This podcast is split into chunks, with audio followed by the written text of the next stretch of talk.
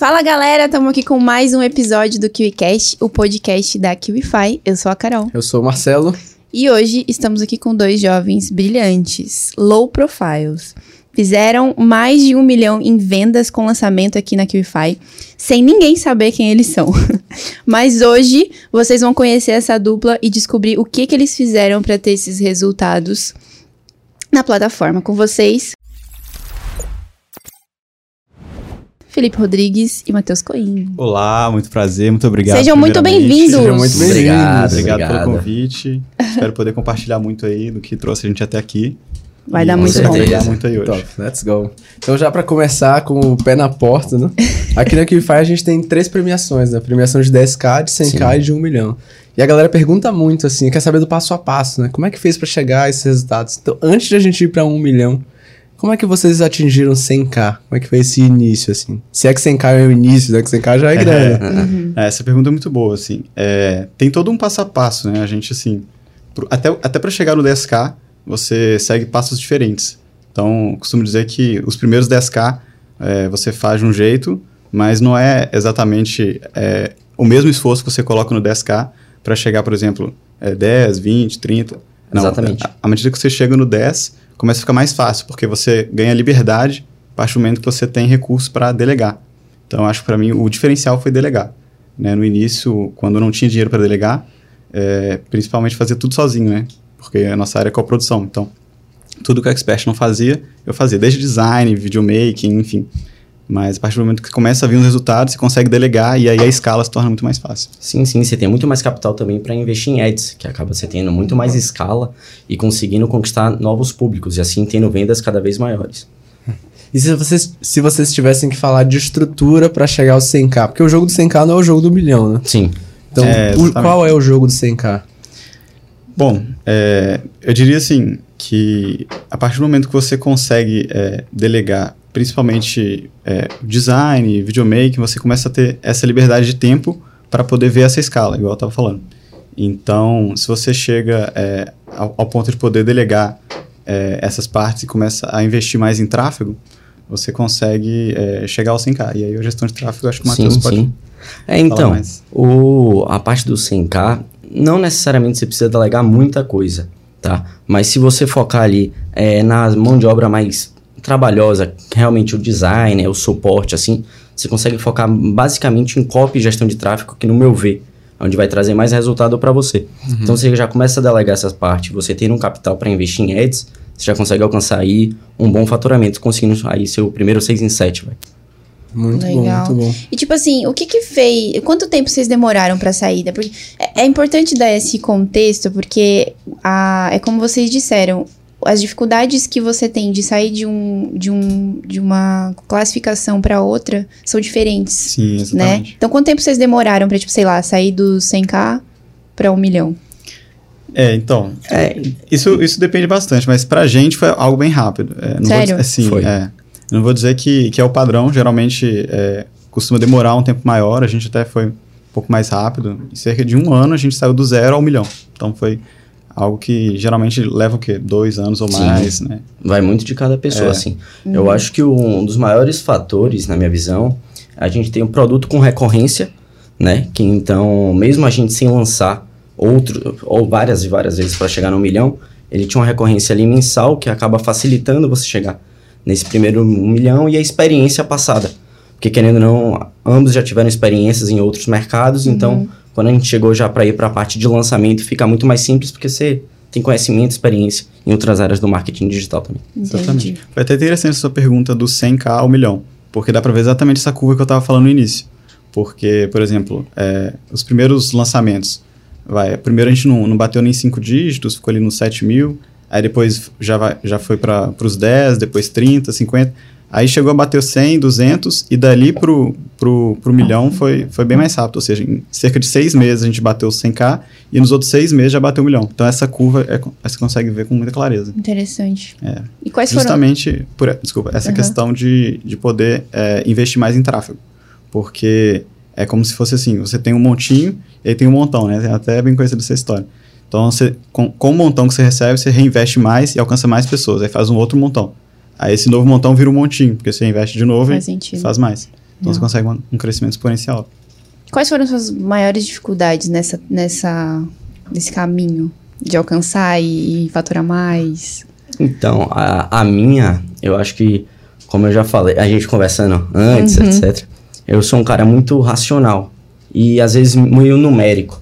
Então, eu acabo esquece, acabei esquecendo de certos fatores importantes, como, pô, a pessoa, querendo ou não, quando você vai vender fazer um lançamento, é uma pessoa, não é um número, não é nada do gênero. Então, a pessoa tem adaptação, conhece o expert, o conteúdo, se aproxima, é, até ela tem um, algum interesse para chegar e comprar de fato um produto seu. Só que, como eu sou muito numérico, acabei fazendo contas de, por exemplo, ah, tem um X leads, se eu investir tanto em ads para alcançar esses leads e mais um público, eu consigo faturar 3x, por exemplo, 4x. E esse eu acho que foi um dos maiores erros. Esquecer que a gente está trabalhando com pessoas. Legal. E tem todo esse processo de amadurecimento do seu público até a venda. Às vezes a pessoa faz um lançamento dá muito certo é, e ela acha que é só investir o dobro que ela vai faturar o dobro ou o triplo, entendeu? E normalmente não é assim que funciona. Interessante. Acho que esse foi o maior erro. assim. Exatamente, é. Você tem que ter essa percepção de que você tem que se conectar com o público, né, ou o seu expert, e a partir dessa conexão, quanto mais varo- valor você gera, né, mais você agrega na vida da pessoa, mais ela quer acompanhar e mais ela vai comprando. Então não é tão numérico assim, né? Ah, Exato. se eu investir X é, botando Y, aliás, se eu tiver um retorno de X botando Y, se eu botar 2Y não vai ter 2X. Então é um processo de construção de conexão entre o expert e o público. Então, essa, essa foi uma, um obstáculo que a gente, a, a gente teve como aprendizado, assim. Então, a gente começou a, a focar mais em agregar valor do que em botar mais dinheiro em tráfego. Então, é um processo que é os dois, né? Você tanto investe mais, Sim. mas se você focar na conexão, os resultados vêm mais. Principalmente para produtos de recorrência, né? Sim, exatamente. sim. Muito bom. A pessoa vai comprar mais de uma vez. Eu penso assim, quando eu vejo a, a galera que bate 10k, é uma galera que chegou no marketing digital e tá começando a se familiarizar. Ela Sim. Tá começando a ter os, os primeiros resultados. Exato. O cara que bateu 100k, ele já meio que entendeu o jogo. Uhum. E o cara que bate um milhão, ele tá masterizando já o jogo. Ele tá realmente já no fluxo do, do marketing digital.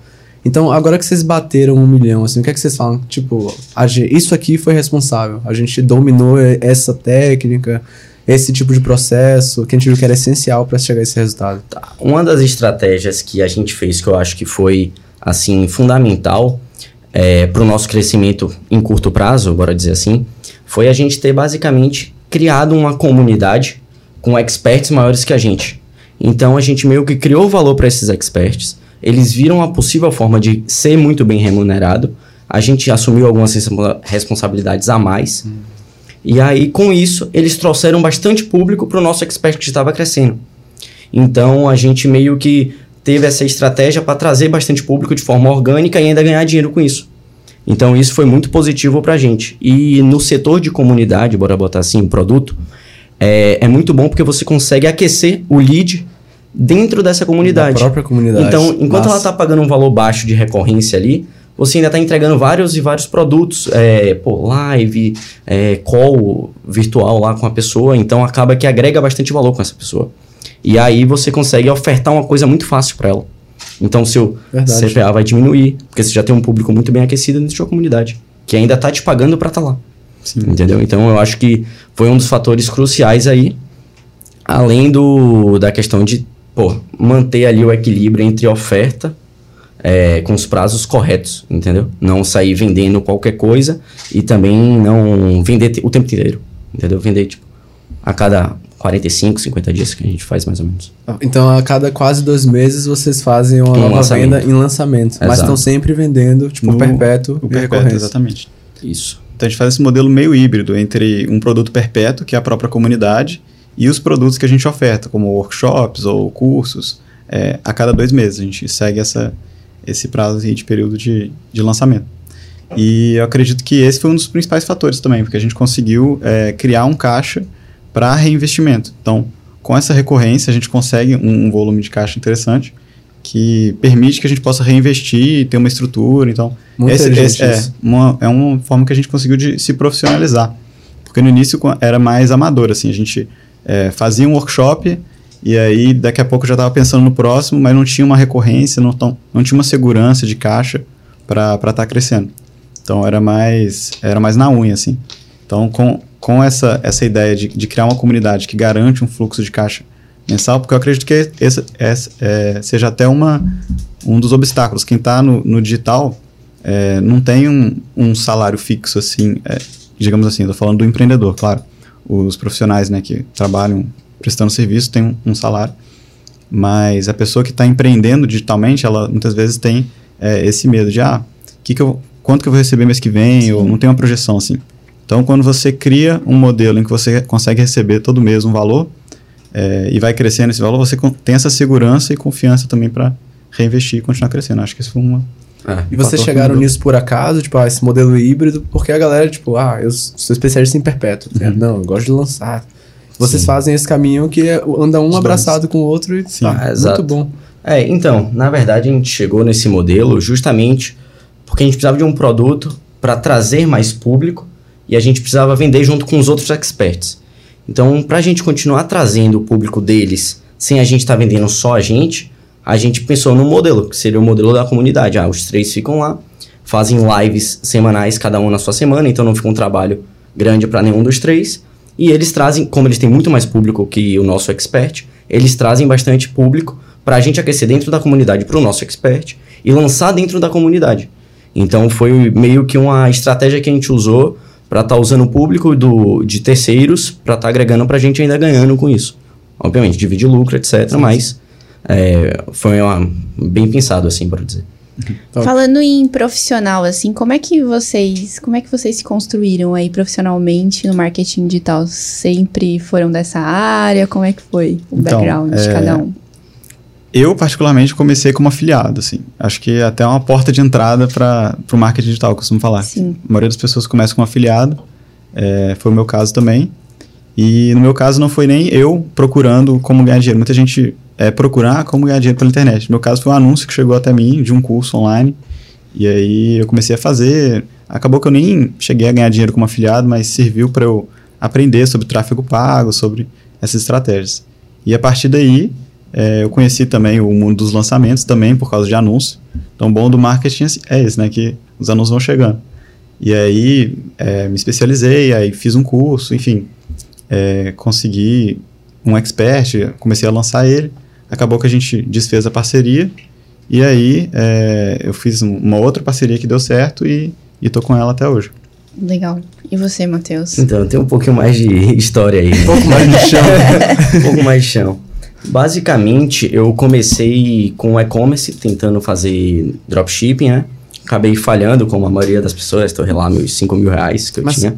Era um modelo interessante, né? Sim. Como sim. é que você fazia, que a gente conversou antes? Não, não, eu ainda não fazia daquela, naquela ah, estratégia. Okay. Eu tava tentando fazer ali o básico, okay. não tava funcionando de jeito nenhum, torrei todo o meu dinheiro, só que acabei aprendendo bastante coisa, né? Acabei aprendendo, é, mexer um pouco em tráfego, em ads, né? Tanto em Google quanto em Facebook acabei aprendendo um pouco de landing page, a criar landing page, criativos, etc.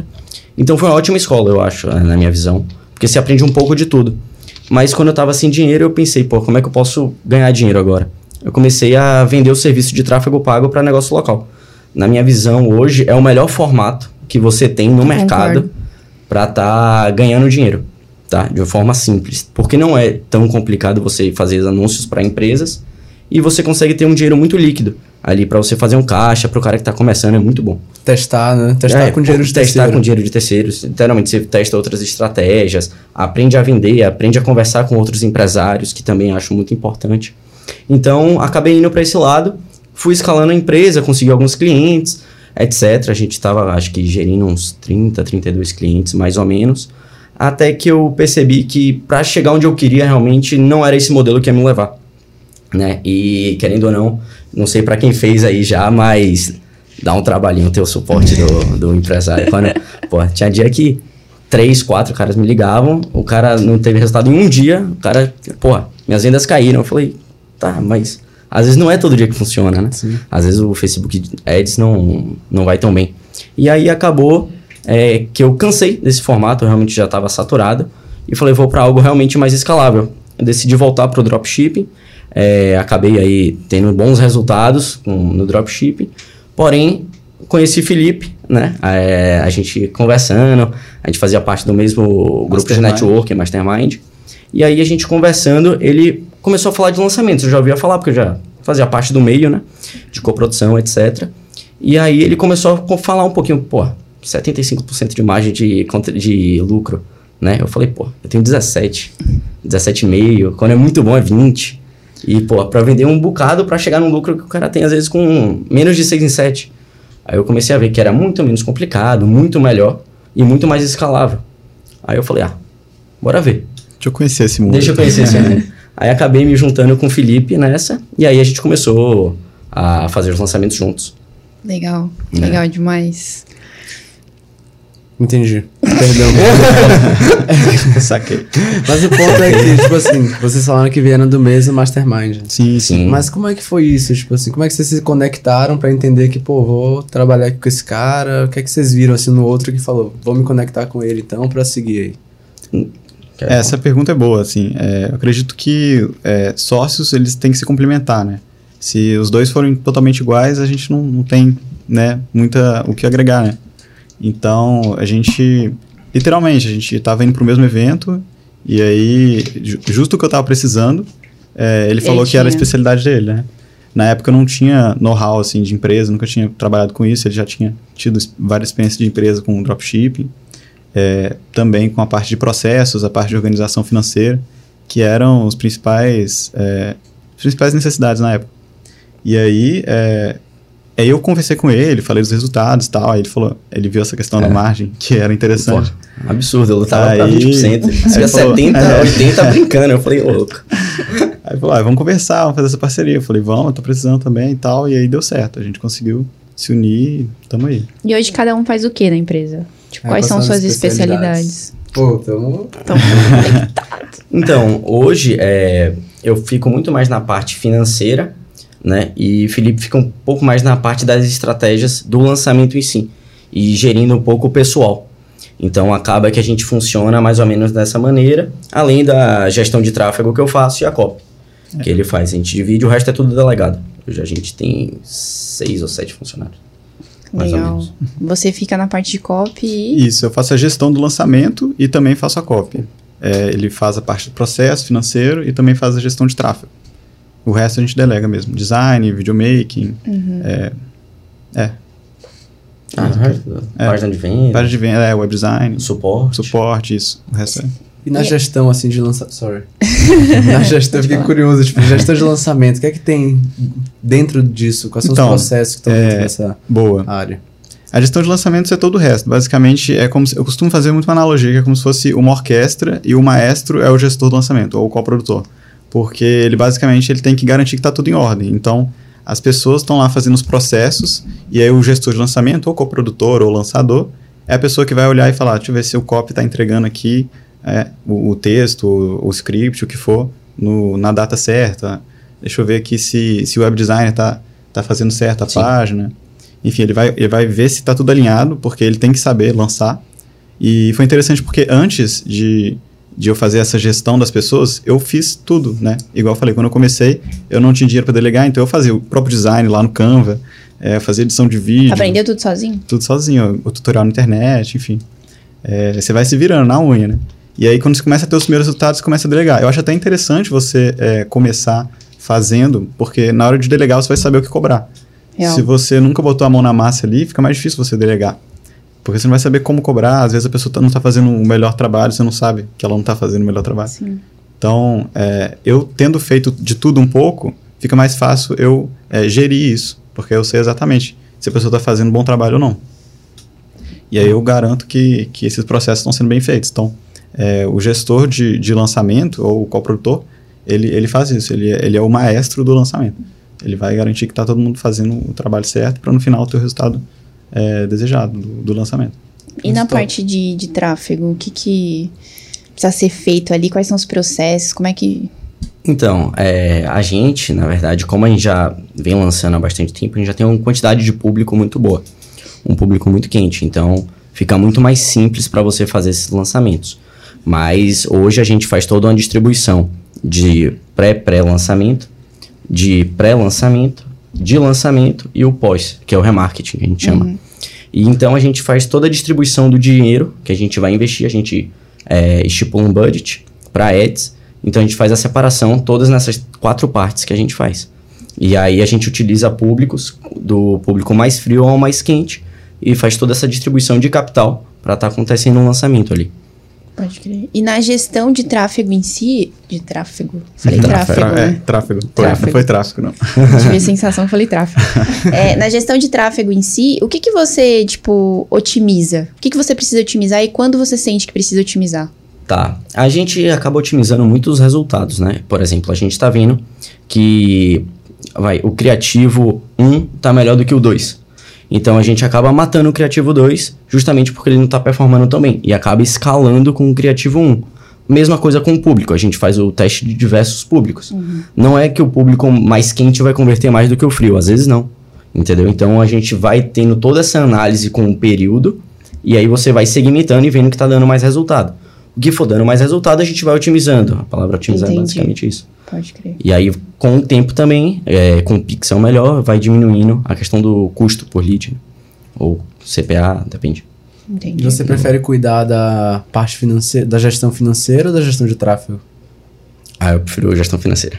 Sério? Sério, eu gosto bastante. Legal. Gosto É bastante. o forte. É. Acaba que o tráfego é bem numérico também. Tipo assim, óbvio que você tem o por trás ali, mas acaba sendo bem numérico também. Você consegue otimizar como se fosse, não financeiramente, mas vai. é, consegue estipular a budget de cada campanha certinho, etc. Mas é muito de analisar, né? É, muito de. Não, o financeiro também. É que a- as pessoas têm uma visão sobre o financeiro muito sobre ah, é, pagar contas, Sim, é, é. quanto gasta, quanto lucra. E acaba esquecendo fatores super importantes, pô. Uhum. Porcentagem do custo, onde é que tá saindo mais o capital? Pô, se eu tô gastando 20% do meu capital, né, nessa campanha, bora dar um exemplo aqui. Nessa campanha e nessa eu tô gastando 30%, só que essa tá tendo muito mais resultado de 20%, por que eu não gasto 30% nessa e 20% na outra? Ou mato a outra e continuo 50% total na outra? Então, essas análises financeiras que as pessoas têm que entender que num negócio é muito mais importante você analisar seus custos e seu faturamento e onde está indo o seu capital para cada coisa acontecer. Então, quando você só faz realmente o número ali sem ter essa análise do todo, você acaba perdendo muito dinheiro e sem saber para onde está indo, entendeu? Muito top, né? Oh, agora eu fiquei com uma dúvida. Quando vocês se conheceram Hum. e aí você pegou o negócio, tinha- tava muito bagunçado financeiramente? Tava, tava demais. Tem que admitir. Porque o Felipe Assim. comentou que não é o forte dele, né? É, não é uma forte, era uma parte que tava faltando muito. Porque como a gente começou do zero, igual eu falei, era tudo muito amador, né? A gente não tinha uma organização, não tinha noção nenhuma, assim, de ah, qual que é o melhor modelo para você. Não, a gente investia na frente, quer dizer, eu investia na frente, era o modelo de 50-50, que é o mais comum, assim, com, com o produtor e o expert. E depois ia abatendo. Só que a gente não tinha o CNPJ, aliás, tinha o MEI no início, mas depois é, a gente, enfim, é, não tinha o CNPJ recomendado para aquele faturamento e, e não tinha aquela não tinha um caixa de empresa então era, era sempre no risco então botava na frente sempre arriscando É, no início isso funciona mas com o tempo começa a dar problema né? é porque você começa a arriscar demais sem ter nenhuma segurança porque se, o- se o lançamento não der não der certo graças a Deus a gente nunca passou por isso né todos deram certo mas é, existe o risco né de um Sim. lançamento não dar certo você ter investido na frente e aí então a gente começou a se organizar melhor aí a gente fez um modelo de caixa e aí ficou bem melhor Top. Um Muito caixa bom. que para dar uma segurança, né? É indicado aí ter pelo menos um caixa que, sei lá, vá manter os gastos por pelo menos três meses, caso não tenha Sim. nenhuma entrada. Sim. Então a gente começou a ter essas seguranças a partir do momento que a gente profissionalizou a parte financeira do, do negócio. Top. E eu percebi que você falando assim é muito sobre fazer as perguntas certas para poder encontrar as respostas que vão alavancar os seus resultados. Uhum. Mas como é que você cria discernimento para fazer essas perguntas? Cara, é, eu acho que é, você tem que ser curioso, tá? Por exemplo, você tem que ter curiosidade para sair procurando informação. Hoje tudo tá na internet. Se você, você tem tudo na palma da sua mão. Se você conseguir realmente correr atrás dessas informações, você consegue fazer as perguntas certas, entendeu? Porque como é que eu posso explicar? Eu nunca fiz nenhum curso sobre financeiro nem nada do gênero, mas hoje eu consigo tocar maestralmente a empresa na forma das finanças. Com isso eu aprendi muito por causa da internet. Tá tudo no YouTube, tá tudo no Google. É só a pessoa querer correr atrás e olhar, de fato. Sim. Mas todas as informações estão lá.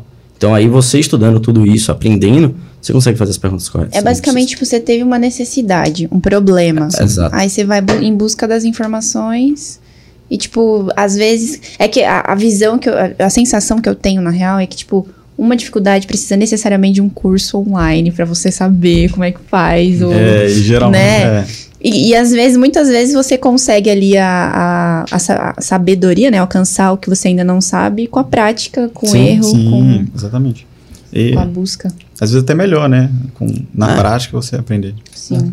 Eu sinto que tem, tipo, várias formas de você adquirir conhecimento, né? E eu, eu acredito também que à medida que você vai subindo a escala, você vai precisando refinar de onde é que você vai extrair esse conhecimento. Então, Uhum. tipo, a Exato. cereja, a cereja do bolo, talvez você não encontre num curso online, mas talvez você vai encontrar no Mastermind. Exato. E vocês se conheceram no Mastermind. né? Então, Uhum. como é que funciona um evento desses? O que é que tem lá que não tem, por exemplo, num curso online? Networking, eu diria que é o principal, assim. O principal motivo de você ir para um mastermind é você é, conhecer pessoas que estão pensando igual, que estão no mesmo barco, que estão querendo os mesmos objetivos.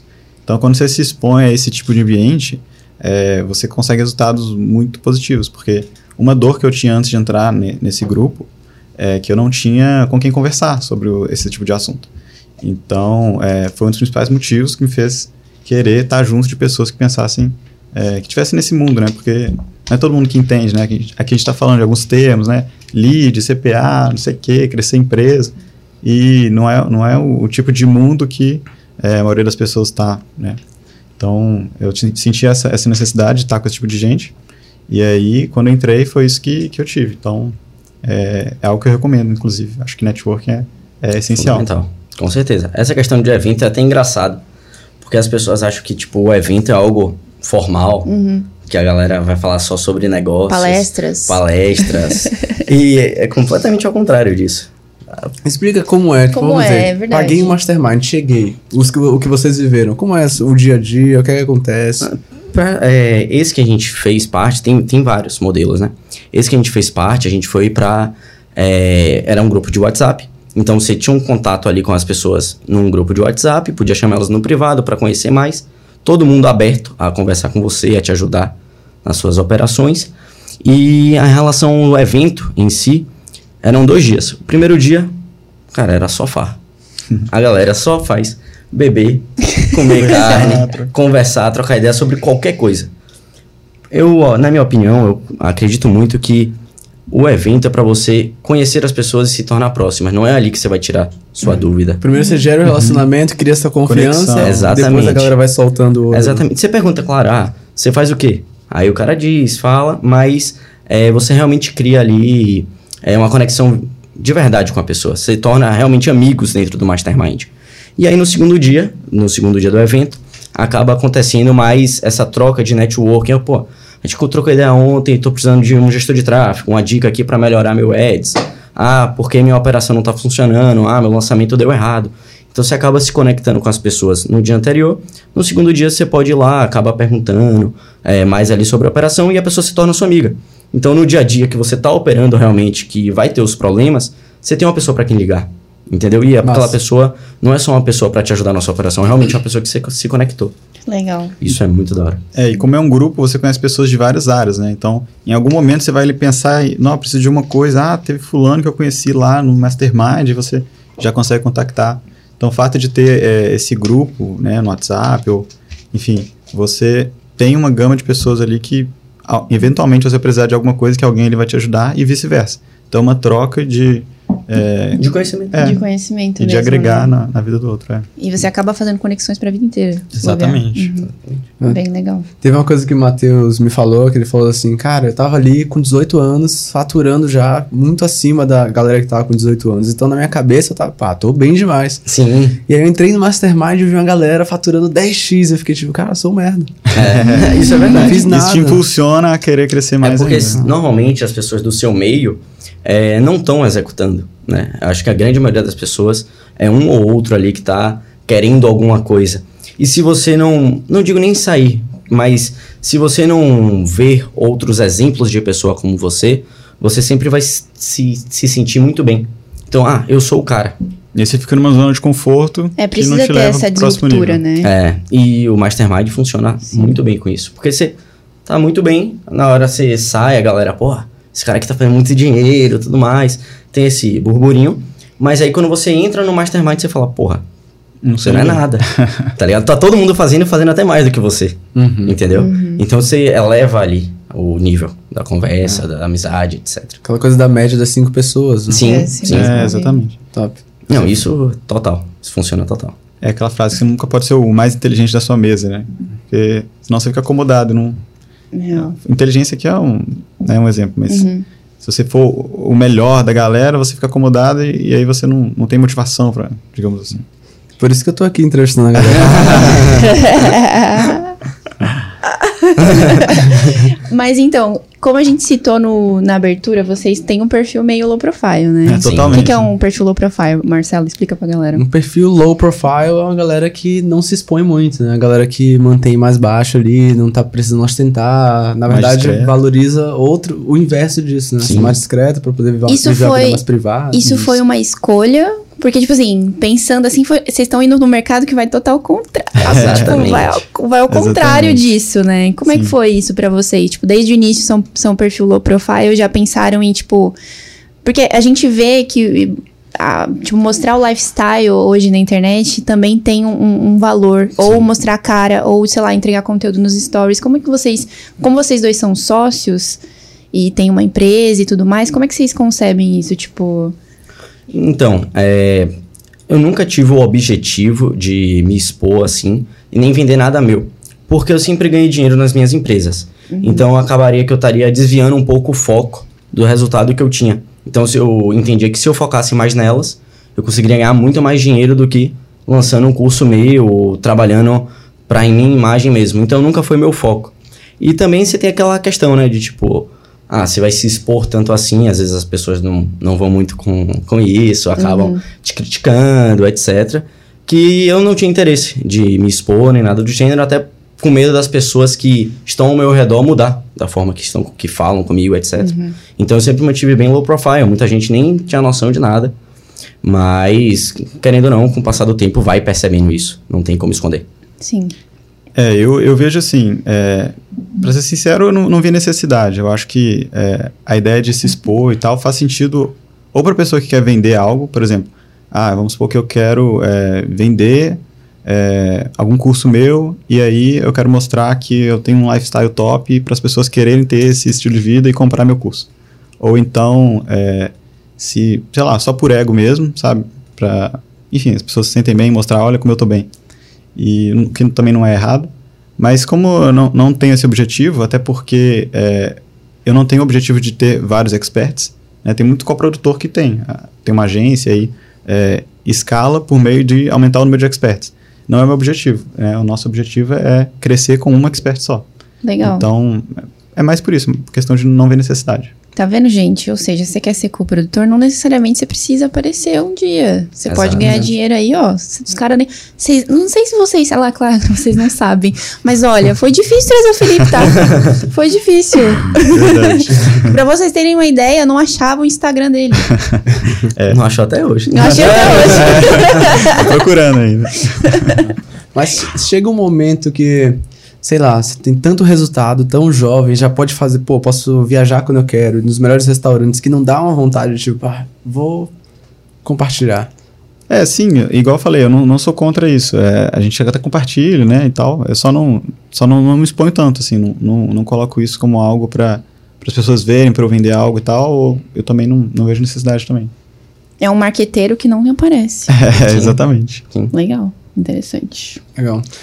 De onde surgiu essa questão de tão jovem assim? Você já foi, veio, veio dos pais? Veio de alguma dor muito grande de começar a empreender, botar a cara no Então- trabalho, né? não nas redes sociais? Então, é, minha família inteira empreendeu, ninguém é formado em nada, ninguém trabalha em lugar nenhum, todo mundo empreendeu desde, acho que jovem assim. É, então, pra mim foi muito natural. É, para mim, desde o começo, eu, querendo ou não, a conversa no almoço em minha casa com meus pais era, ah, tá tendo venda, ah, tá com problema, bora dar desconto, aumenta a venda, como é que faz? Então, eu nasci nesse meio. Então, pra mim foi muito natural chegar e fazer. Então, pra mim nunca teve nenhum problema assim. Teve alguns problemas de ir e fazer por causa de algumas pessoas da minha família quebraram, etc, tiveram muitos problemas e acabou que com isso eu fiquei com meio com o pé atrás, mas eu já tava tão mergulhado nesse mundo que eu falei, ah, bora tentar. Se der errado, aconteceu. Legal. É, pra mim não foi bem assim, né? Assim, foi bem diferente. É, na verdade, eu seguia o caminho mais comum, assim, né? De ah, fazer faculdade, é, depois passar num concurso, não sei o quê. Mas eu comecei a, a desvirtuar desse caminho aí, né? A princípio não foi tão fácil assim. É, minha mãe sempre foi muito de, ah não, filho, faça concurso público, não sei o quê, termina sua faculdade, só que no meio da faculdade que começou a acontecer o que eu falei, de ver anúncio, de começar a fazer curso é, de marketing digital, de afiliado. Eu lembro até engraçado que na época é, eu falava que eu ia para a faculdade, mas eu ia para uma cafeteria lá perto de casa para fazer o curso de marketing digital que eu tinha comprado. E aí a minha mãe acabou descobrindo e aí ficou chateada comigo, não sei o quê. Só que depois eu fui mostrando para ela que para mim era o que fazia mais sentido, ela, ela foi entendendo e, e com o tempo acabou funcionando. Aí eu larguei a faculdade e fui viver disso. Legal. Com o tempo eles se convencem. É, né? é. Mesmo sem entender, é. muitas é. vezes, é. né? É, vem vindo os resultados contra, contra fatos, não argumentos, né? Sim. Quando começa a vir os resultados, não, não, tem, como. Não tem como. E na visão de vocês, assim, com, com a experiência que vocês tiveram até aqui, como vocês acham que vai se revolucionar esse mercado? Ah, essa é boa. Muito boa. Quer falar aí? Então, na minha visão, eu acho que com o passar do tempo, os lançamentos vão ficando cada vez mais difíceis, né? É, você vai acabando tendo muita estratégia, mas muita gente hoje já conhece os modelos que existem. Pô, uma semana de alguma coisa, jornada de alguma coisa, uhum. três CPLs, é, vídeo de vendas, abrir o carrinho, lançamento. Então eu acho que isso já está meio que ficando batido. Muitas pessoas já entram no evento sabendo que vai ser vendido algo. Se ela não quer comprar, ela com certeza não vai nem pro evento. Então eu acho que as coisas vão começar a caminhar de uma maneira diferente daqui para frente. Eu acredito muito mais em produtos perpétuos, tá? É, para o longo prazo. E essa questão de comunidade que a gente está fazendo hoje, eu acredito que é algo é, revolucionário. Por quê? É, quando você tem uma comunidade e acaba tendo um grupo de pessoas que te acompanha diariamente é, e elas estão pagando para estar tá te acompanhando, você consegue vender qualquer coisa para esse público. Não sei se já viram aquele tema, ah, venda mil, é, mil reais em produtos para mil pessoas. Logo, você vai ter um milhão. Então, o que é que acontece? Quando você tem uma base muito forte, você para de tentar atingir várias pessoas. Sim. Então, você, com a comunidade, você acaba criando uma base muito forte. E as pessoas trabalhando ali, é, todos... Trabalhando não, te vendo ali todos os dias, você trabalhando em cima desse mesmo público e acaba vendendo várias e várias vezes para esse mesmo público. Deixando produtos mais perto, que a pessoa tem interesse, ela vai e compra. Legal. Entendeu? Eu acho que é mais minha visão, assim. Eu penso um pouco diferente só com, com, relação aos lançamentos. Assim, eu não consigo ver um fim dos lançamentos. É, eu sei que com o tempo as pessoas vão manjando, entre aspas. Ah, isso aqui é um lançamento, no final eles vão vender algo. Mas não acredito que isso seja um motivo para em algum momento acabar. Eu acho que as coisas vão se refinando, assim como tudo na vida. É, é, vence quem se adapta melhor Sim. às situações uhum. com o tempo. Mas eu não vejo um fim, assim. Eu vejo é, adaptações. É, igual você falou, tem a questão da comunidade é, as pessoas podem fazer formas diferentes de lançamento, porque não existe só esse lançamento sim. CPL 1, 2, 3. Sim, sim. E, e, é isso, é ver o que está dando mais certo, se adaptar, mas eu não, não vejo assim um fim dos lançamentos, não. Talvez adaptações e. Sabe que é uma coisa legal de, de perceber? Que, tipo assim, tudo bem, o mercado vai se sofisticando. Sim, isso, e, é consequentemente, os profissionais vão ter que se sofisticar também. Sim. E isso vai elevando o nível de consciência Sim. até de todo mundo, né? Uhum. Tipo, cara, ah, beleza, eu já sei que isso é um lançamento. É. Vai chegar uma hora, não sei, eu penso dessa forma, é que o, o, modo de fazer vai ser diferente, as pessoas vão ficar ali também, ah, eu não sabia, conheço e tal, e aí assim caminhamos para a evolução de Sim. tudo, não é mesmo? Sabe o que eu acredito? Eu acredito muito na, na autenticidade. Eu acho que ela é imortal. Boa. Assim. Se a pessoa, ela é, ela é muito aberta com o público dela, não tem porque ela esconder, ah, vou fazer um lançamento aqui, aí só no último dia eu vou falar, ah, eu vou vender. Não, às vezes, ó, gente, eu vou lançar aqui e depois eu vou, vou abrir o meu curso aí. Então, é, é, deixa de ser visto como algo como se tivesse manipulado. Ah, é isso, deixa de ser assim e começa a ser algo mais verdadeiro, mais aberto. Ó, vou fazer essa, essa semana, eu vou agregar verdadeiramente. Se você não quiser comprar depois, tudo bem, mas você vai é, se sentir, você vai sair dessa semana de pré-lançamento uma pessoa melhor e depois, eventualmente, se você quiser se aprofundar, vai ter o Exato. meu curso. Então, eu acredito que se a pessoa é verdadeira, sincera, ela é verdadeiramente agrega e, e ela é transparente, assim, eu não, não vejo como isso algo, algo que dê errado. Porque não tem nada de errado em vender. Sim. É, tem muita essa crença, assim. às Nossa, e vezes. tem demais, viu? É, tipo, demais. ah, eu gente- mesmo já tive. É, Ah. Eu sempre fui péssima vendedora. Pois é, e é Sim. algo normal. Pô, eu tenho aqui um produto e aí a gente fazer uma troca. Você me dá seu dinheiro, eu te dou Sim. acesso a esse Sim. conhecimento que vai te Sim. transformar e vai trazer benefícios muito melhores do que o que você. Então é uma troca. Então, é, as pessoas, quando tem es- essa crença é, negativa com relação à venda, cria bloqueios. Então, ó, gente, eu vou vender, mas olha, eu tenho uma boa justificativa, É, né? Não, você já vai meio que, É, tipo, armado, verdade. né? De- se defendendo. Sim, e não precisa ser assim, porque a venda é uma Uhum. coisa normal. Ah, E eu gostei muito de dois pontos que vocês, vocês tocaram, que é essa questão da autenticidade Uhum. e de vender pra uma comunidade, né? Porque você Uhum. vende pra uma galera que já tá querendo, às vezes, que você que tá querendo comprar de você. E como é que vocês fazem pra manter a comunidade ativa, assim? Porque é só jogar conteúdo? Tipo, Como não, é que. não. A gente tem todo um processo, né? De que cada dia tem algo na comunidade. Todos os dias. Todos os dias, sem exceção. Então, o nosso maior objetivo era não era estar tá vendendo várias e várias vezes para diferentes pessoas. Era literalmente ter uma base e trabalhar em cima dessa base justamente porque lá no início, como a gente falou, essa base que entrou dentro da comunidade não era nossa. Era dos experts maiores. E se a gente não trabalhasse muito bem essa base, eles podiam sair ou não iriam se interessar tanto pela nossa expert, que era o nosso real objetivo quando a gente vendeu a comunidade. Então, o que é que acontece? A gente tava entre- a gente entrega muito. Então, por exemplo, segunda-feira a gente faz live. O ex- um dos, ex- dos três experts faz live. Na terça a gente deixa meio amplo, assim, às vezes acontece um material de apoio que a gente dá para a pessoa da live do dia anterior, ou um áudio, uma harmonização, qualquer coisa do gênero. E na dia de quarta-feira a gente indica algum documentário ou algo do gênero para a pessoa assistir.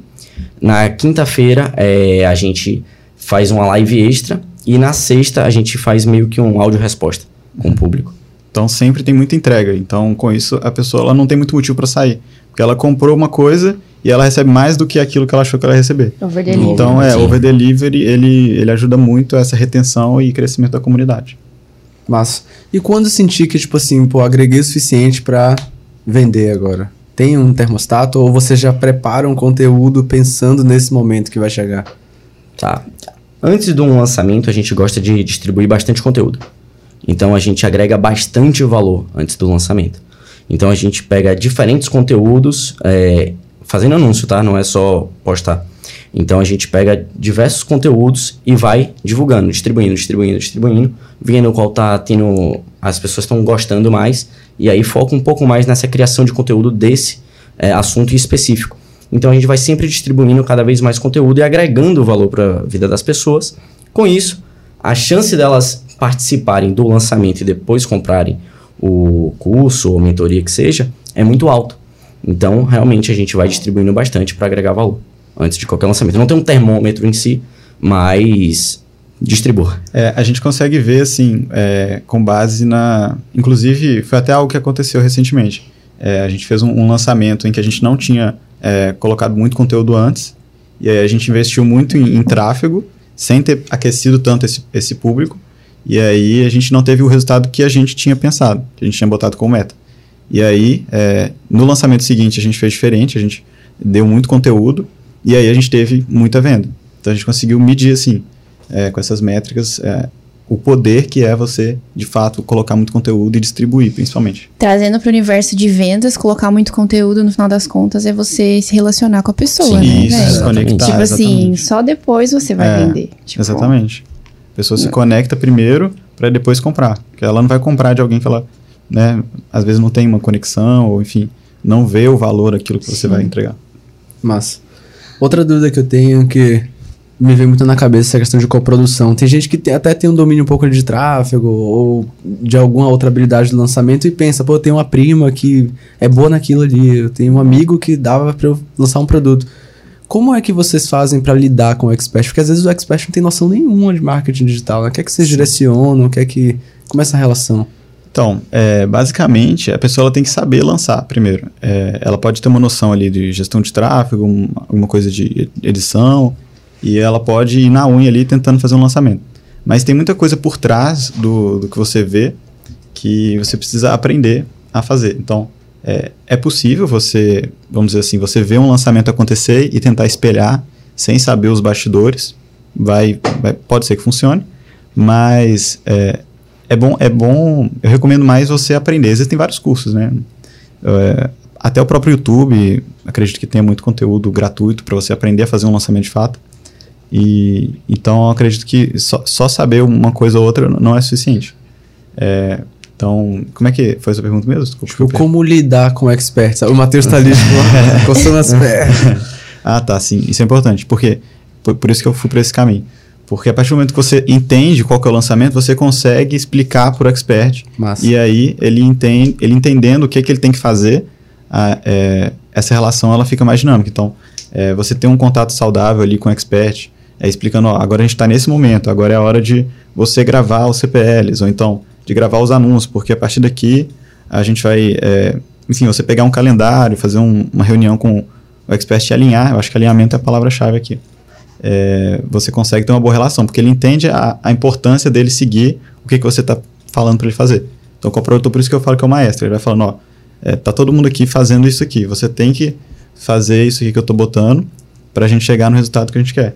Então, é por isso que eu falo da importância de você saber lançar. Então, você entendeu todos os processos, você consegue fazer uma reunião, alinhar bem com o expert, e aí com essa relação você vai conseguir lançar. Claro que existem várias adversidades no caminho, obstáculos, às vezes o expert pode se sentir desgastado. Foi até um dos motivos da, da minha primeira parceria ter desmanchado, né? O expert ele estava se sentindo muito desgastado, e aí vai um alerta para quem quer fazer coprodução. É desgastante mesmo, principalmente no início, quando você não tem muita Sim, experiência. É o que eu ouço dizer mesmo. É, é muito desgastante. Com o tempo, é, vou, vou ser sincero, vai ficando mais fácil a partir do momento que você vai conseguindo delegar. Mas o trabalho duro, ele está sempre ali. Mas no início, quando você não tem como delegar, é realmente desgastante, porque você tem que fazer de tudo. E se você. Pô, você tem, você tem uma determinada quantidade de tempo ali no seu dia. Então, acaba que você vira noite, enfim. Você parece uma, ser uma pessoa muito serena, você não fica estressado, não? é, as pessoas falam isso. Não. É, é, difícil, mas às vezes acontece. Porque o lançamento em si acaba é, com o sujeito, é, né? É Desgasta. Desgasta. É verdade. Ah, a gente vai aprendendo. Tipo, no início era, era mais desgastante. Com o tempo você vai pegando jeito. Acho que tudo na vida é assim. Sim. Você vai pegando jeito, você vai dominando, né? Com a uhum. prática, a prática leva à perfeição, não tem jeito. Legal. Mas não tem, tipo, uma meditação, yoga por trás? É, acontece, meditação todo dia, é importante. top, top. Outra dúvida que eu tenho também, ainda sobre coprodução, que. Tipo, é, pode ser sobre coprodução. O que é que dá para delegar e o que é que não dá, sabe? Porque a gente tava batendo papo com o Igor, Igor Neves, e ele falou Sim. assim, cara, copy pra mim não dá para delegar, porque copy é a alma. Se não tem uma copy boa, não vende. O que é que você sente? Ah, isso dá, isso não dá para delegar. Não, na minha visão, eu acho que tudo dá para delegar. Tudo. Se tudo. tiver pessoas boas pra. Exatamente. Legal. Entendeu? É, no modelo de coprodução, o que é que acontece? muitas pessoas acabam não delegando nem copy, nem gestão de tráfego, por dois motivos. A primeira é porque não encontraram um profissional bom, às vezes. E a segunda é porque é, esses, essas dois, como é que se diz? Essas duas funções normalmente pegam é, porcentagem do lançamento, né? E muitas vezes o gestor de tráfego ou copywriter não se contenta com um, porque ele tem uma porcentagem pequena sobre o lançamento do todo e acaba que ele faz um, dois, três, quatro lançamentos é, diferentes, com diferentes experts. Então ele não aprende a lançar nenhum direito. Pode aprender, saber lançar, mas não é profissional naquele nicho ou segmento. E aí acaba que é, ele perde o foco. Ele perdendo o foco, ele nunca vai crescer com expert só. Até por isso que eu falei. Obviamente, tem gente que faz dinheiro lançando várias pessoas, etc. Mas no meu objetivo, eu acho que um expert só traz muito mais resultado. E com isso as pessoas não delegam tanto porque elas não, não conseguem contratar esse tipo de gente. Eles ganham porcentagem e querem ganhar mais. Então realmente acaba tendo um empecilho. Mas se você souber alinhar com a pessoa corretamente, pagar o que deve, tipo assim, pagar realmente um valor bom para a pessoa permanecer lá, eu acho que você consegue sim contratar um, um bom gestor de tráfego, um bom copywriter.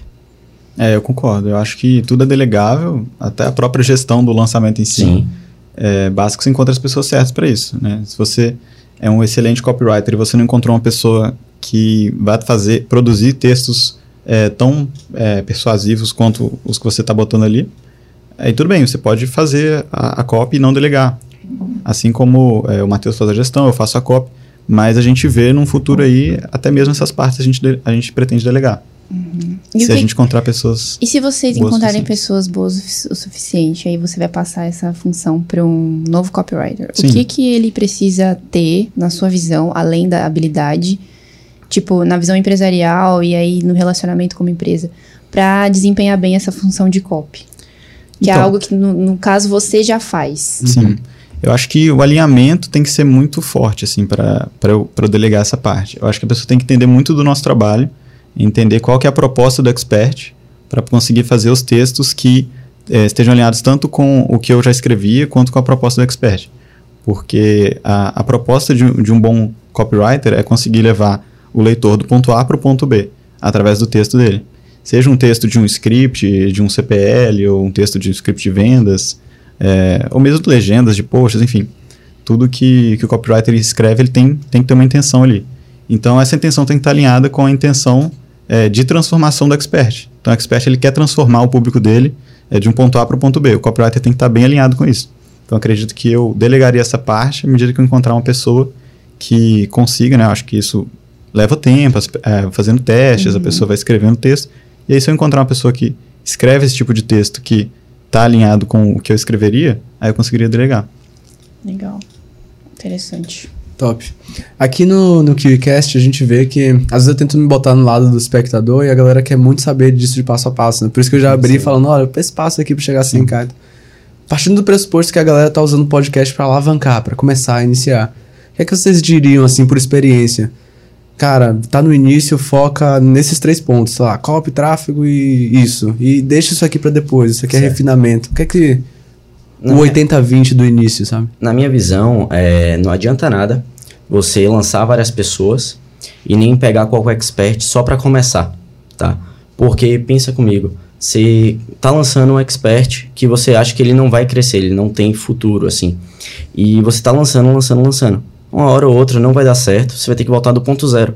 Então, às vezes, vale muito mais a pena você gastar um pouco mais de tempo para começar e encontrar um expert bom que realmente possa te dar é, longo prazo, visão de longo prazo, e aí sim começar. Então, acho que a galera realmente quer lançar qualquer um só para já estar lançando e não foca em apenas um, ficar lançando três, quatro experts. Então, acho que perde um pouco esse foco que no longo prazo vale mais a pena você manter só um e alavancar suas vendas. Sim, total. É, eu concordo totalmente. Esse aí foi um 80-20 muito bom. É, você saber escolher o expert, né, se você achar, é, ver que alguém... Um dos pontos que eu acho que, que vale para você falar que ele é um bom expert é a pessoa ela conseguir se conectar bem com o público. Então, se você é, vê que a pessoa tem uma boa desenvoltura ali em frente às câmeras, ela se comunica bem, o público gosta, então é uma pessoa que vale você investir. Então, não, não, não basta ter o conhecimento.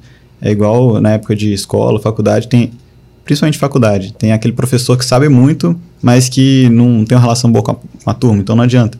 Então, trazendo para o mundo do digital, o expert bom seria aquele que se conecta bem com o público. Então, é, E ter um bom relacionamento com o expert também. Isso que eu ia Exatamente. falar, tipo, como ter um bom relacionamento com o expert? Pra, tipo, manter Boa. esse relacionamento por anos.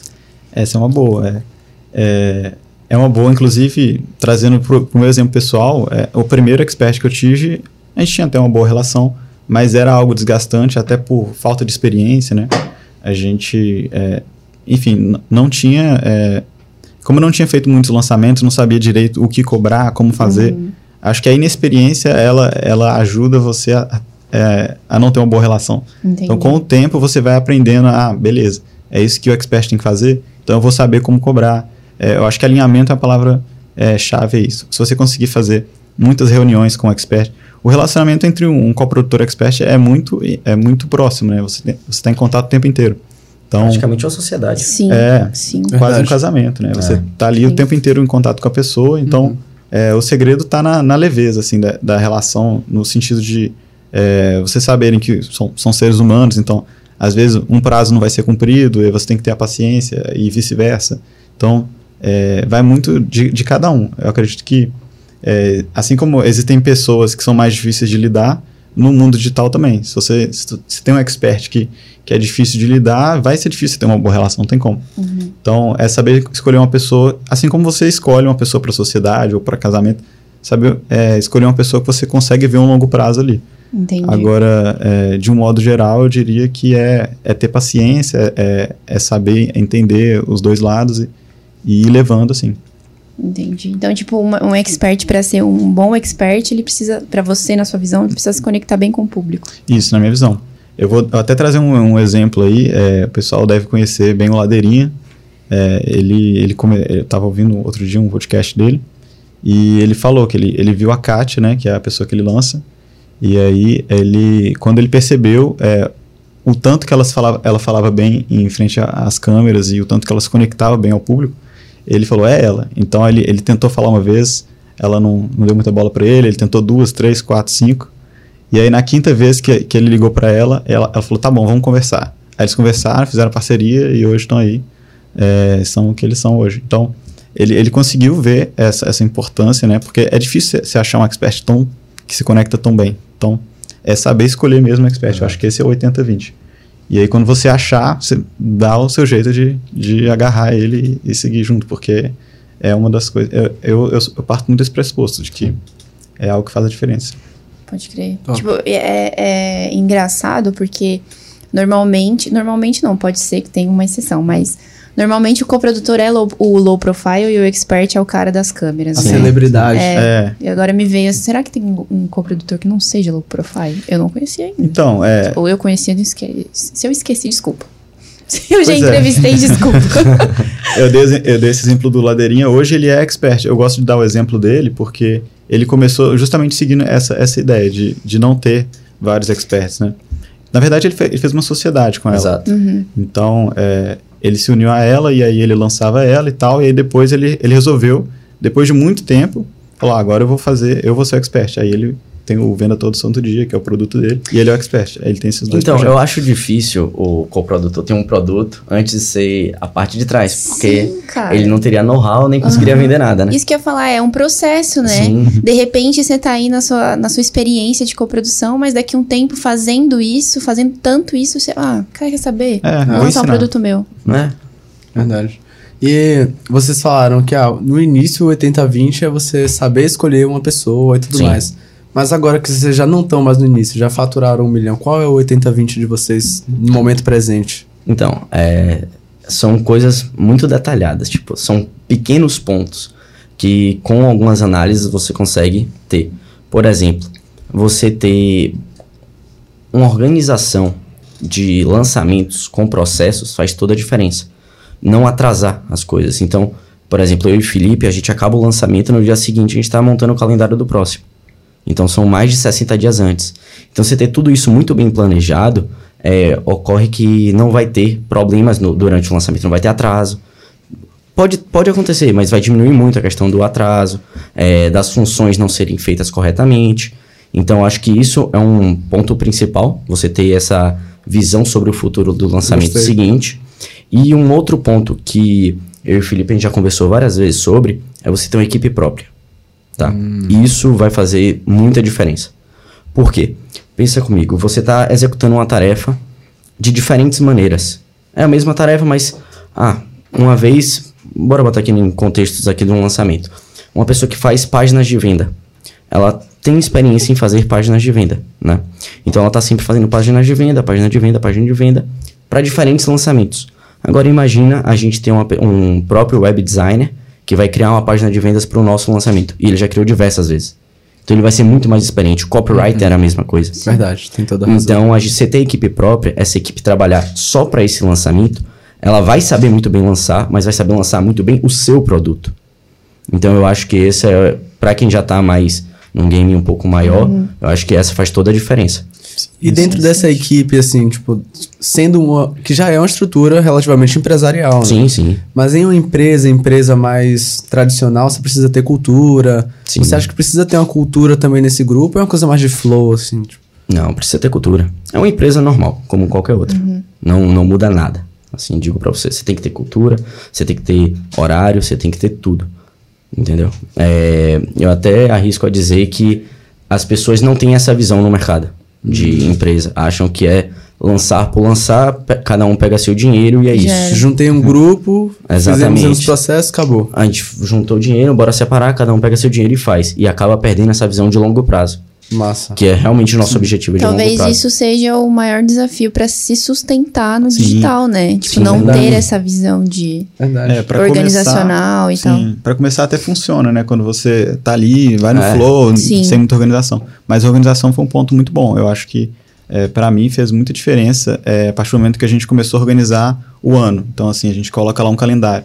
Ah, a gente vai lançar nos meses tal, tal e tal.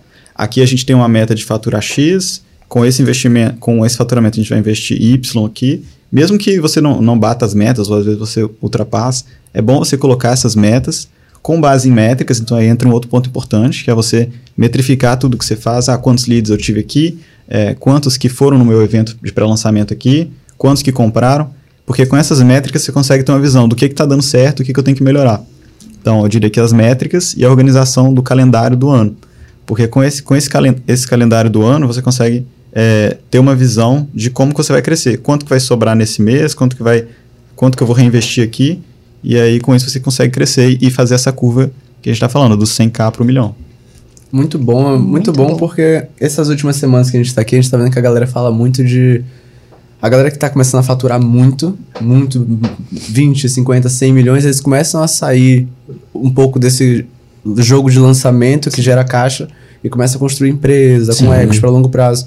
E vocês já estão construindo essa realidade, né? Porque o lançamento, você ganha dinheiro enquanto você está agindo no presente, né? Exatamente. Mas uma empresa que está estruturada, às vezes você pode sair, mas ela vai estar rodando independente de você.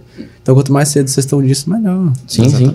Não, a gente faz toda a projeção. Então, a gente já tem a projeção até o fim do ano, de cada lançamento, quando vai ocorrer, a data que vai ocorrer, quanto a gente vai faturar, quanto a gente vai Metas. ter a meta de cada lançamento, quanto a gente vai ter no final do caixa. Então, tá tudo já planejado. Justamente para que a gente não tenha surpresas e entenda o todo.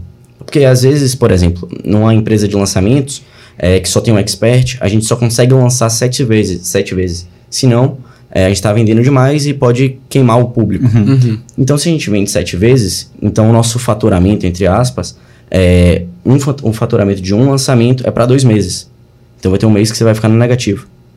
E a pessoa fala, porra, agora eu tô negativo. Eu não tenho dinheiro para lançar no próximo mês, no terceiro mês, que seria o lançamento de novo. Então você tem que ter essa visão do todo, porque você tem que entender que vai ter meses que o faturamento vai ser muito mais baixo porque não teve um lançamento. Ah, a gente fez o quê? Comunidade, recorrência mensal. Então você vai entendendo o contexto do todo da empresa para você ir criando os produtos e organizando é, como vai funcionar cada mês. É, para ter essa previsibilidade de caixa. Exatamente. Que é importante. Muito bom. Que bate-papo incrível, hein?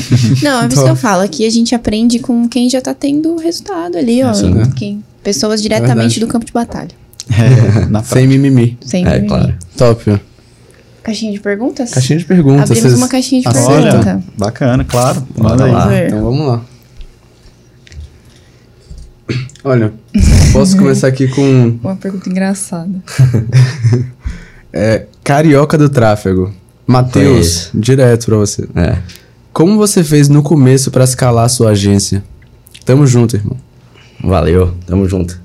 É, basicamente, é, eu acho que ele tá falando aí, eu conheço ele do passado. É, a gente, eu ainda fazia tráfego para negócio local, ele também faz. Mas se eu tivesse continuado com aquela empresa, eu escalaria dessa forma que eu tô fazendo hoje, eu iria para lançamentos. Então eu estaria mudando ali de tráfego para negócio local, manteria a minha estrutura, porque na época já era toda delegada, então eu manteria ela funcionando e partiria para a parte de lançamentos em si. Eu acabei indo para drop, mudando empresa, etc. Mas se fosse para voltar atrás, eu faria isso. É, eu realmente manteria ah, o caixa ali, porque você tem uma receita mensal. Então você manteria esse caixa e tentaria ali buscar experts para você estar lançando. E aí iria transacionar a empresa de agência para negócio local para lançamentos, porque o retorno é muito maior. Massa. Legal. Acho que seria a melhor. Tem uma pergunta aqui do João V. Miranda.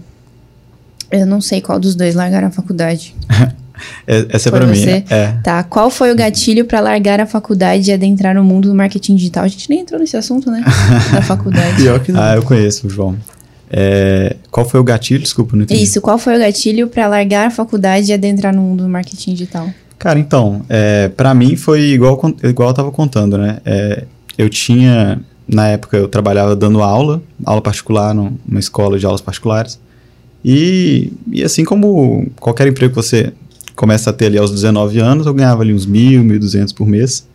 E, e aí veio esse anúncio, né? Era um anúncio que, que ensinava, é, era um, chamava, enfim, não vou lembrar, mas era um robô que vendia por meio daquela ferramenta do ManyChat. Hum. Então, eu falei, cara, um robô que vende para mim, isso é interessante, deve dar dinheiro. Então, acho que foi, a princípio foi por, por, por essa questão do dinheiro, né? Falar, ah, vou fazer uma coisa aqui para conciliar, conciliar e levan- levantar uma grana. Então, foi, foi- eu diria que foi pelo gatilho do dinheiro mesmo, né? Acho que todo mundo que entra no marketing Sim. digital vai, vai por esse assunto. E aí depois eu, eu fui vendo outras possibilidades, aí veio o lançamento, aí eu vi como que eu podia impactar as pessoas, e aí, aí já mudou. Então, eu comecei, eu diria que o gatilho foi para ganhar dinheiro, algo que eu faria conciliando ali com o que eu já estava fazendo.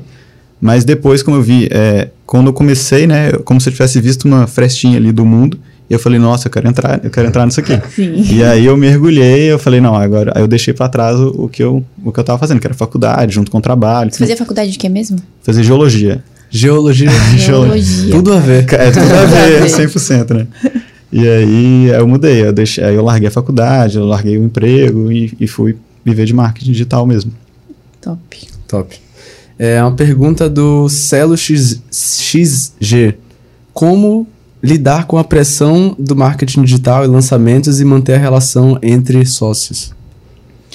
Como, desculpa? Como lidar com a pressão do marketing digital e lançamentos e manter a relação entre sócios? Eu acho que ele tá querendo dizer é, Tipo, Acho que relacion- é- relacionamento. em si. É, é que é muita pressão, muita coisa envolvida. Então. Como é que vocês mantêm uma harmonia entre vocês? Né? Você- Ah, tá. Isso é interessante. Eu- a gente tava até falando isso esses dias. É, esses dias não, hoje. Sim. Que, que é muito melhor você fazer amizade com seu sócio do que sociedade com seu amigo. Exato. Porque. E foi o que a gente fez. Então, a gente nu- nunca teve nenhum problema, né? De, É. de, com relação à pressão. Porque realmente acontece a pressão. Eu entendo que deva é, fazer com que, às vezes, os sócios tenham atrito entre si. Mas, basicamente, eu acho que, assim como eu estava falando da relação com o expert, né? Você tem que ter paciência, saber que é um ser humano. Você vai errar, ele vai errar. É, as pessoas saberem, ah, a gente, às vezes a gente marca uma reunião no horário e fala, pô, não, sei lá, a pessoa falha, às vezes a pessoa não aparece na reunião. E aí, você ter essa, é, enfim, essa é, tolerância e, e paciência com, com o outro é importante, tanto com relação com o expert quanto com o sócio. E aí, essas pressões, elas vão acontecer naturalmente, as adversidades, obstáculos, desafios, é natural de qualquer empreendimento, qualquer negócio. E você saber lidar com isso é isso, é você ter essa leveza, essa frieza, digamos assim, e compreensão, empatia. Eu diria que esse que é o, é o É, na minha visão, assim, a gente entende que cada um é bom em uma coisa. Então, se eu tô querendo resolver algo numa parte de Felipe, por exemplo, que a gente divide mais ou menos assim, eu tô falando, ah, mano, acho que isso aqui não tá dando certo, bora tentar de outra forma.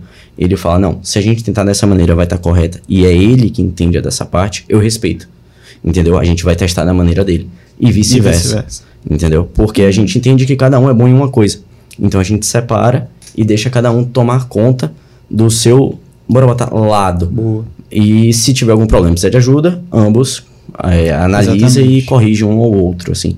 E a partir do momento que a gente entende que os dois têm resultado, os dois são bons, a gente ouve muito mais o outro. Não tem aquela questão de ego, ah, Sim. eu sou melhor nisso, você é melhor naquilo. A gente, tipo, disputa É, entre exatamente. si.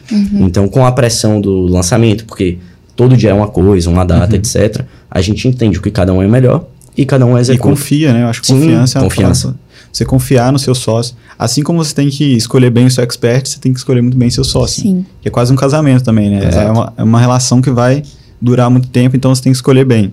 Tanto seu sócio quanto o expert. E também saber ter essa confiança, essa é, tolerância, e, enfim, para ter uma boa relação. Uma inteligência é, emocional, inteligência né, total. total. É, esse é Senão- o ponto. Ter inteligência emocional no final das contas evita que você demita o seu É, expert. exatamente. Ou o seu Ou o seu sócio. sócio. É. E se complementar também. Ou que seja Isso, demitido. É, É, ou que seja demitido. Exatamente. Poxa, que papo bacana. Muito bacana mesmo. Cara, muito obrigada pela participação de vocês. Demais. que Foi um agradecemos. papo engrandecedor, vocês são fenomenais. São fera. E Valeu. eu também queria saber de vocês, o que, que você fala, vocês dizem, né, pra galera que tá começando aí no mercado de lançamentos, no marketing digital em si. É, dá uma dica, um, uma, um direcionamento in- tipo, que você gostaria de ter tido no início. Boa. Hum, essa é boa. Bom, eu diria um, que. um de cada. Cada Tá. um dá, dá a Isso, pérola. isso. Fechou. Tá, beleza. Cara, eu diria que São duas coisas principais. É, a primeira é você se colocar em movimento, é você não esperar estar perfeito para começar. Acho que isso é uma coisa que muita gente fala e que muita gente também, ao mesmo tempo, tem como obstáculo. Ah, às vezes eu não, não me sinto pronto. Eu tenho muito amigo, assim, que, pô, tem um conteúdo incrível para compartilhar com as pessoas, que agregaria muito valor se tivesse ali botando a cara. Porque botar a cara não é só pelo dinheiro, né? Eu falo que, principalmente pela transformação que você vai agregar ali. Então, às vezes, você não botar a cara, você está sendo egoísta de não compartilhar algo que você Sim, poderia concordo. eh, transformar muita gente. Então, é, não espere estar perfeito. Eu não sei se você já tiveram a oportunidade de ver os primeiros vídeos do Whindersson. Era Sim. é, totalmente, Sim, né? realmente. Eu usava o webcam lá do notebook e tal, não era nada perfeito, longe disso. E com o tempo ele foi o primeiro ano e hoje ele é o Whindersson Nunes, né? Uhum. Então, é, é você começar do jeito que dá, não, não espere ter o melhor iPhone para começar, você consegue... O importante é você é, botar o pé no caminho e, e você vai ajustando a rota com o tempo. Então, eu diria que começar, se jogar, é, não esperar estar perfeito para começar. E o segundo ponto que é a consistência, porque não adianta você começar e, e depois, ah, não tive resultado legal, vou parar. Depois de uma, duas ou três tentativas. É, é persistir naquilo que você acredita que você vai chegar lá. Top. É, eu acho que é ter foco. Eu acho que é.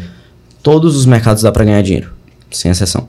Então, se você tem um foco, um objetivo de vou começar com coprodução, foca em coprodução, para de olhar ao redor, foca nisso e vai executando, porque quanto mais você executa, você persiste, mais você vai entendendo é, onde está o problema, onde está a dificuldade. E aí você vai corrigindo e tendo muito mais resultado. Então, na minha visão, é realmente você escolher uma área ali, focar nela e ir executando. E persistir, com certeza. Porque não realmente não é fácil você chegar e ter resultado do dia pra noite. Apesar de ser muito mais rápido que o É, tradicional, exato. né? É, Mas totalmente. nada é Sim. fantasia. Sim. Top. Muito bom, galera. Top. Muito bom. Prazer enorme conversar com Sim. vocês. Igualmente, prazer é Ah, nosso. e tem. Não acabou, gente. Tem presente. Tem presente. Tem presente. Ah, que beleza. Tem presente. Porque o Jefferson É. vai dar um jeito ali pra gente. Show. Valeu, Jefferson. Jefferson fazendo malabarismo. Passando por baixo. Será? Das câmeras, olha lá. Opa! Opa, opa, opa. Ai, sim. Hein? sim. Porra. Obrigado. Nossa. Uma, uma prima. Essa, essa é Ah. sua. essa é essa é sua, minha? essa é sua mesmo. Ah, essa essa é minha mesmo. Ah, tem os nomes. Tem os nomes. ah, que beleza. Uau, que maravilha. Isso é uma breve lembrancinha Breve da lembrancinha. Purify. Obrigado. Obrigadão demais. Mais uma, né? Mais uma. Mais uma. né? Faz conta. Obrigadão, que faz. Valeu mesmo. Meninos, Valeu, muito obrigada pelo papo. A gente que agradece. Sucesso pra vocês na trajetória. Muito Espero ver obrigado. vocês nos 10 milhões. Ah, a gente Já, volta já. aí em breve. É. Se der pra gente fi- finalizar falando sobre, é, para quem quer saber mais, a gente vai produzir é, um conteúdo. Na primeira vez, os, os low profiles vão botar a cara aí. Gente, isso é legal. Revelação Opa. ao vivo, a gente não tinha falado, né? Não, Não tinha falado. Verdade. A gente Muito vai deixar, profiles. Sim, a gente vai deixar o nosso arroba aí, que em breve a gente vai lançar é, um mini curso sobre como a gente chegou até aqui, porque aqui não deu para aprofundar muito, né, nos detalhes da, da coprodução em si, mas para quem está começando, ou mesmo para quem já começou e quer ali um, um caminho, né, um mapa, a gente vai, vai disponibilizar isso em forma de mini curso. Nós dois vamos fazer esse mini curso. Exatamente. E, e para saber mais, a gente vai deixar no Instagram da deixa nossa agência, arrobas. Qual, que qual é o o Instagram? arroba Lil Produções. L-Y-L. Isso. Produções. Vai aparecer aí na tela pra vocês. Isso, Top. exatamente. E o Instagram pessoal de vocês? Quer dizer, não sei se vocês querem também. Se não quiserem, Não, tranquilo. eu vou estar compartilhando um pouco no meu também. É Matheus Coin. Matheus com H, Coin, C-O-H-I-M. Isso, o meu é e- fechado, mas é arroba ofelipe020. Aí, ó. Revelado. O Carol já sabe. porta, É, assim, agora, agora sabe. é, eu Deixa eu entrar, Felipe. Top, muito bom, muito bom. E se você gostou desse bate-papo incrível aqui com os meninos, o que, que você tem que fazer? Fala aí pra galera o que tem que fazer. Deixa o like aqui, compartilha. Tem, tem até ler pra não esquecer aqui. ainda. Ativa o sininho pra não perder nenhum vídeo novo, né? E por fim, com- comenta aqui o que é que você aprendeu hoje e quem você gostaria de ver no próximo episódio que a gente vai dar um jeito de trazer pra cá. Se inscreve no canal também. E se inscreve no canal. Por isso que eu tenho é de importante. Mas É isso aí, até a Tamo próxima, junto. gente. Tamo junto. Brigadão. Até a próxima.